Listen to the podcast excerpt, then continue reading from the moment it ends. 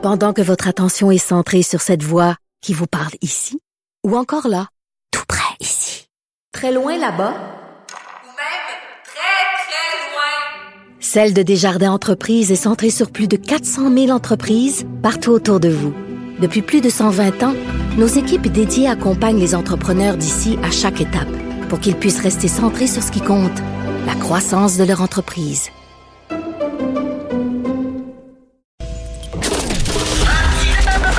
Martino, souvent imité, mais jamais égalé. Vous écoutez Martino, Cube, Cube Radio. Le, le commentaire de Mathieu Boccoté, dépensé pas comme les autres. Mathieu, le monde est fou. Mathieu, le monde est. Salut, le monde est fou. Écoute, là, la Socan qui va donner un prix à la meilleure musique noire canadienne. Je me demande c'est quoi de la musique noire canadienne. Les Oscars qui ont changé leurs critères. Si tu veux être en nomination pour le meilleur film, l'Oscar du meilleur film, tu dois avoir euh, tant d'handicapés, tant de femmes, euh, tant de gens racisés. Et là, on dit que le, le, le, le langage pour décrire le vin est un langage sexiste et raciste. On est tombé sur la tête. Ouais, alors je crois que dire le monde est fou, cela nous nous fait plaisir, cela nous satisfait, parce qu'on dit, ben, sont fous, Seigneur Dieu, que c'est qu'on peut faire devant ça? Mais je pense qu'il faut plus se dire, maintenant, on est moins devant des fous qu'on est devant une logique qui se déploie de manière intégrale, ce que j'appelle la logique du régime diversitaire, mais on pourrait aussi appeler ça d'un antiracisme devenu fou, d'un antiracisme racialiste, d'un antiracisme qui, dans les faits, réhabilite la race et veut voir du, du, du, du racisme partout, partout, partout, dans tout, euh, révolutionnaire, qui prétend jeter à terre les statuts, transformer la liberté d'expression, et là, oui, changer le vocabulaire du vin. Alors, ça nous vient des États-Unis, de San Francisco. Euh, une journaliste spécialiste du vin dit le vocabulaire du vin, il est fondamentalement raciste et sexiste, et il faut le changer pour le rendre plus inclusif. Mais pourquoi il est raciste et sexiste? Donne-moi des exemples. Alors là, euh, ce qui est fascinant, moi, j'ai une connaissance, j'aime le boire, j'aime le goûter, je sais le nommer à peu près, mais tout ce vocabulaire-là d'expert m'échappe comme il échappe à la plupart d'entre nous. Je lis hier cette nouvelle qui me frappe, et là, ce qui me, me frappe à travers ça, c'est qu'elle, qui se veut experte, la journaliste en question, nous dit tous ces termes réfèrent, ça c'est l'exemple, au, euh, à, à, à la société française. La société française, c'était exagérément blanche, ne l'oublions pas, société de traces et de marques chrétiennes, comme dirait l'autre. Donc tout ça, c'est un vocabulaire qui appartient à l'univers mental auquel les personnes racisées ne peuvent s'identifier. Donc ne serait-il pas nécessaire aujourd'hui, au nom de la justice, du droit, de l'égalité et de l'inclusion, de changer le vocabulaire du vin pour le déraciser, pour le rendre plus comme, comme, comme, comme, un exemple, on dit, mettons, ça a une saveur, ce vin-là, une saveur de sous-bois. Et là, ça a l'air que les, les Noirs, les personnes racisées, ne sont pas capables de savoir c'est quoi une saveur de sous-bois parce qu'ils n'ont pas accès quoi à la forêt, euh, c'est français, c'est je, je comprends pas. Oui, de même pâte de fruits apparemment, euh, de même brioche, garrigue et fleurs de sel. Je tire ces exemples de l'article de CNews qui, qui reprenait ça. Alors là, moi, moi, je, je tiens à me mettre dans le camp des ignares. Hein. C'est-à-dire quand on m'explique le vin avec tant de nuances, je confesse généralement ma perplexité. Quand on me dit, euh, j'ai aujourd'hui pour, pour l'appréciation du vin, et là j'aurais l'air d'un terrible inculte, mais de temps en temps il faut se dévoiler. Euh, vous aimez Mathieu? Mmh. Vous aimez beaucoup? Mmh. et, et, je suis capable de dire il est bon, il est très bon, il est excellent, il est formidable, mais on tourne quand même autour d'un certain. Et là, je suis toujours fasciné devant ceux qui ont la maîtrise exacte pour non, mais... dire la, la, petite. Or, ce qu'on nous dit en France, c'est que derrière tout ça, il y a encore une fois une conspiration raciste. Hein? La théorie du racisme systémique est probablement la théorie conspirationniste la plus efficace de l'histoire humaine, parce qu'on voit partout les traces du racisme dans toutes les marques de l'existence humaine. Et là, le problème, c'est que devant ça, on peut en rire. Première réaction, ils sont fous. Deuxième réaction, ils sont tombés sur la tête. Troisième réaction, dans un an, dans cinq ans, dans dix ans, la SAQ va se mettre à parler comme le demande la chroniqueuse mais, mais, mais... du euh, San Francisco Chronicle. Mais écoute, le, moi, moi je, je trouve pas que le langage du vin est raciste ou sexiste. Je trouve qu'il est smart.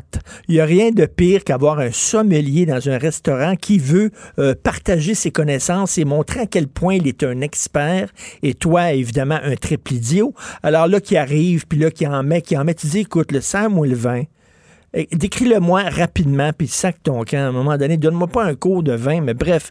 De, le, là, c'est quoi? Il va falloir faire des références, mettons, euh, je sais pas, à la, à la géographie jamaïcaine ou à la, à la géographie haïtienne. Lorsqu'on parle de vin, il va falloir dire que c'est un vin au lieu que ça, ça goûte le sous-bois. On va dire ça, ça goûte, je sais pas, une racine qui pousse seulement dans les pays tropicaux. Ben là, enfin, moi, j'ai un souvenir amusé. hein. on s'en souvient, au plus fort des manifestations cet été, on se- on- je crois que c'est L'Oréal qui disait que le, le vin blanc, euh, pas le vin blanc, ce que je dis, le mot blanc devait être proscrit de ses produits parce que le, le mot blanc était un mot raciste et toxique. Alors, je redoute, je redoute la fin du vin blanc. Je redoute la fin du vin blanc. Moi, je le dis de manière moqueuse, mais le fait est qu'on est devant une- une- un tel emportement idéologique, devant un tel basculement, devant euh, on, on est à- à l'échelle de l'histoire, je crois qu'on est vraiment dans un moment révolutionnaire euh, qui peut nous sembler absurde, mais le propre d'une idéologie nouvelle qui s'installe, c'est qu'elle est intégriste à certains égards, qu'elle veut s'emparer de tout, qu'elle ne tolère aucune trace du monde d'hier. Et là, ben, c'est quand même le vocabulaire. du- En fait, le racisme est absolument partout. C'est ce qu'on nous dit, c'est ce que nous dit Robin DiAngelo, c'est ce que nous dit Ibrahim X. Kendi, c'est ce que nous disent tous les théoriciens de l'antiracisme d'aujourd'hui. Le racisme est absolument partout et il faut l'arracher partout. Mais- Il est même apparemment dans le vocabulaire du vin. Et ne soyons pas surpris, il y aura d'autres manifestations semblables dans les temps. L'arracher comme une mauvaise herbe, tout à fait. Et écoute, toi, tu es un expert dans l'histoire des idées, Mathieu. Euh, euh, moi, j'ai- rarement vu une idée euh, se déployer aussi rapidement.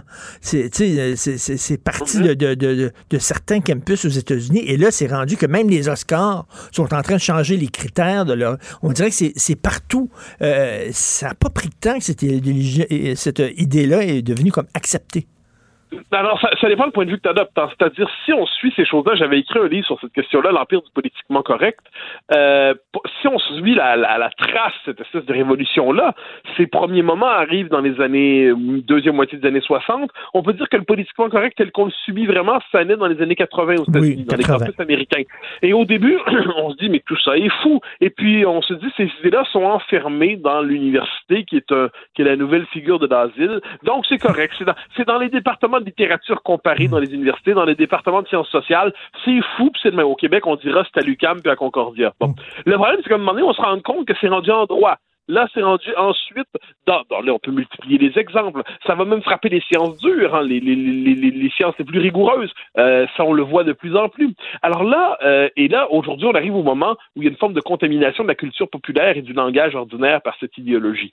Donc, ça, a été très, la plus récente flambée, euh, c'est très rapide, mais le fait est que l'espèce de diffusion de cette idéologie-là, le fait qu'elle percole dans la culture, ça fait sur une quarantaine d'années. C'est simplement que là, je pense qu'on est dans un moment d'accélération révolutionnaire, on est dans un moment d'intensité révolutionnaire, c'est que là, ça bascule. Et là, les dernières défenses cèdent. Et paradoxalement, euh, aujourd'hui, le simple fait de douter de cela peut nous valoir la mort sociale. Euh, rappelons-nous au plus fort des manifestations du mois de juin, qui doutait du concept de racisme systémique pouvait perdre son emploi s'il était commentateur à la Mhm. télévision. Euh, on l'a vu au Canada anglais. On l'a, ce qu'on, on- euh, dans l'université, qui prononce le, le titre, on l'a souvent dit, le nègre blanc d'Amérique, euh, il va en payer le prix à la CBC aussi, parce que vraiment dire le titre est un scandale. On est quand même rendu là. Donc, tout cela est très rapide, oui, mais nous vient de loin. C'est simplement que si, et ça c'est l'erreur de ce que j'appelle la droite bourgeoise. La droite bourgeoise est persuadée que euh, il faut bien que jeunesse se passe, puis à un moment donné, on va vieillir Mm. et puis on rejoint tous. On veut tous finalement devenir un bon bourgeois, euh, de, de petits bourgeois de classe moyenne installés dans la banlieue. Mm. Et là, ce qu'on oublie, c'est que les idées ont des conséquences. Et la gauche radicale, elle, on peut lui reprocher bien les choses, mais elle travaille. Elle travaille idéologiquement. Elle n'est pas, elle- elle n'est pas très profonde intellectuellement. Euh, elle est sectaire, elle est lyncheuse. Mais le fait est que le travail de conquête idéologique des institutions qui euh, façonnent le discours dominant, Mais- donc l'université, les médias, il est, il est mené. Et devant cela, le, le bon conservateur un peu benet et bedonnant dit bah ça va passer. C'est Mm, quoi ces nouvelles mm, niaiseries là mm, mm. Mais non, ça passe pas. Ça devient la nouvelle norme. Et puis un jour, tout le monde écrit euh, genre des, normalise des mots comme euh, là on les connaît, racisme systémique, fragilité blanche, privilège blanc. Puis ça va de soi. Puis à la radio des temps, on utilise ça. Puis qui ne l'utilise pas passe pour un raciste et un type d'extrême droite. Donc, devant cela, rapidité, oui, par la dernière frappe, mais c'est une révolution de 40 ans qu'on n'a pas pris au sérieux et qui aujourd'hui, est bien, se montre plus agressive que jamais. Mais tu as raison, euh, Mathieu, en, entrée de jeu, tu dis, euh, quand j'ai dit le monde est fou, euh, tu te dis, ben, c'est une façon de minimiser ça, de le banaliser, d'en faire quasiment une farce, sauf que c'est particulièrement dangereux. C'est un mouvement qui est inquiétant. Ah oui, mais je, moi, je, je crois là-dessus. Je, je, travaille sur un, nouveau bouquin sur la question. Euh, je, je, crois, on a toujours, moi, je, je disais ça récemment, j'ai toujours l'impression d'avoir écrit mon dernier livre sur la question, j'en fais pouvoir écrire sur autre chose. Et non, le, monde nous rattrape, hein, c'est-à-dire il ne nous laisse pas tranquilles. Eh bien non, je crois qu'on est dans un moment d'intensité révolutionnaire. Euh, les, les, libertés se, se, restreignent. Dans les faits, on voit une régression des libertés publiques, une régression de l'espace mental dans lequel on peut se déployer comme société, une accélération du mouvement de l'histoire, le retour des foules agressives et haineuses une légitimation de la violence physique contre ceux qui sont déclarés réactionnaires ou conservateurs, une légitimation de l'émeute si elle est faite au nom du bon étendard. Euh, alors on est devant un, un moment comme celui-là et dans quelques années, dans quelques années, la conversation que nous avons en ce moment sera probablement impossible. Euh, de là l'importance, me semble-t-il, dès maintenant, si on s'oppose à ça, de ne pas chercher des accommodements. On n'est pas devant des gens qui cherchent à s'accommoder. On est devant des gens qui sont dans une logique lyncheuse, une logique de purge. Donc devant ça, je pense qu'il faut, euh, dans le respect de la démocratie libérale, dans le respect du droit, dans le respect des institutions, dire non, non et non, et entreprendre la déconstruction méthodique de ces concepts, entreprendre une critique frontale de cet univers mental qui s'impose à nous et qui, oui, nous rend fous. Mais honte aux, honte aux organismes comme euh, les Académies, euh, l'Academy Awards et honte aux entreprises qui ne disent pas non, qui courbent les chines, qui, même s'ils n'y croient pas, même si entre eux, dans leur conseil d'administration, disent c'est complètement débile, ce mouvement-là, mais quand même, bon, on va embarquer dans le mouvement de peur de pas être en mode, de peur d'être, faire l'objet de la, de, de, ridicule, de honte, etc. Donc, honte à ces ah, gens-là qui n'osent pas dire non. Et, et, de ce point de vue, ça c'est une autre affaire qui a une autre critique à faire de la, de la bonne droite bourgeoise. Euh, à l'époque de l'anticommunisme, on se disait oui, le, capital, le capitalisme, c'est la liberté, hein, il faut défendre l'entreprise, c'est le lieu de la liberté. Euh, comme qui dirait time out.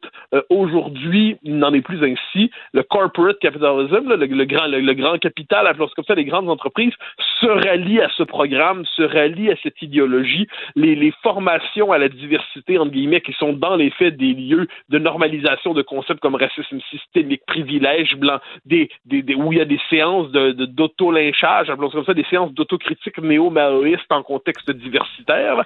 Tout ça, les grandes entreprises se sont ralliées à ça. Donc, c'est même plus seulement de la peur, je crois, c'est aussi c'est un effet de contamination idéologique. Donc, ils sont dans l'emportement. Ils sont tellement heureux d'être dans la révolution. Et de ce point de vue, la seule résistance, c'est celle de l'homme ordinaire, euh, de, du kidam, qui continue à dire que il semble que 2 plus 2 égale 4. Il me semble que c'est toute une civilisation de racisme. Il y a quelque chose de qui relève du racisme là-dedans. Il me semble que faire le procès de l'existence même de notre civilisation, ben, on pourrait quand même en prendre et en laisser. Hein? La, perplexité, la perplexité, le caractère dubitatif de l'homme ordinaire devant cette révolution, c'est le dernier appui de la raison, pourrait-on dire. Alors, euh, vive le sens commun dans les circonstances. Et très hâte de lire ton prochain livre, Mathieu Bocoté. Bonne journée, Mathieu. Merci. Au grand plaisir. Au revoir.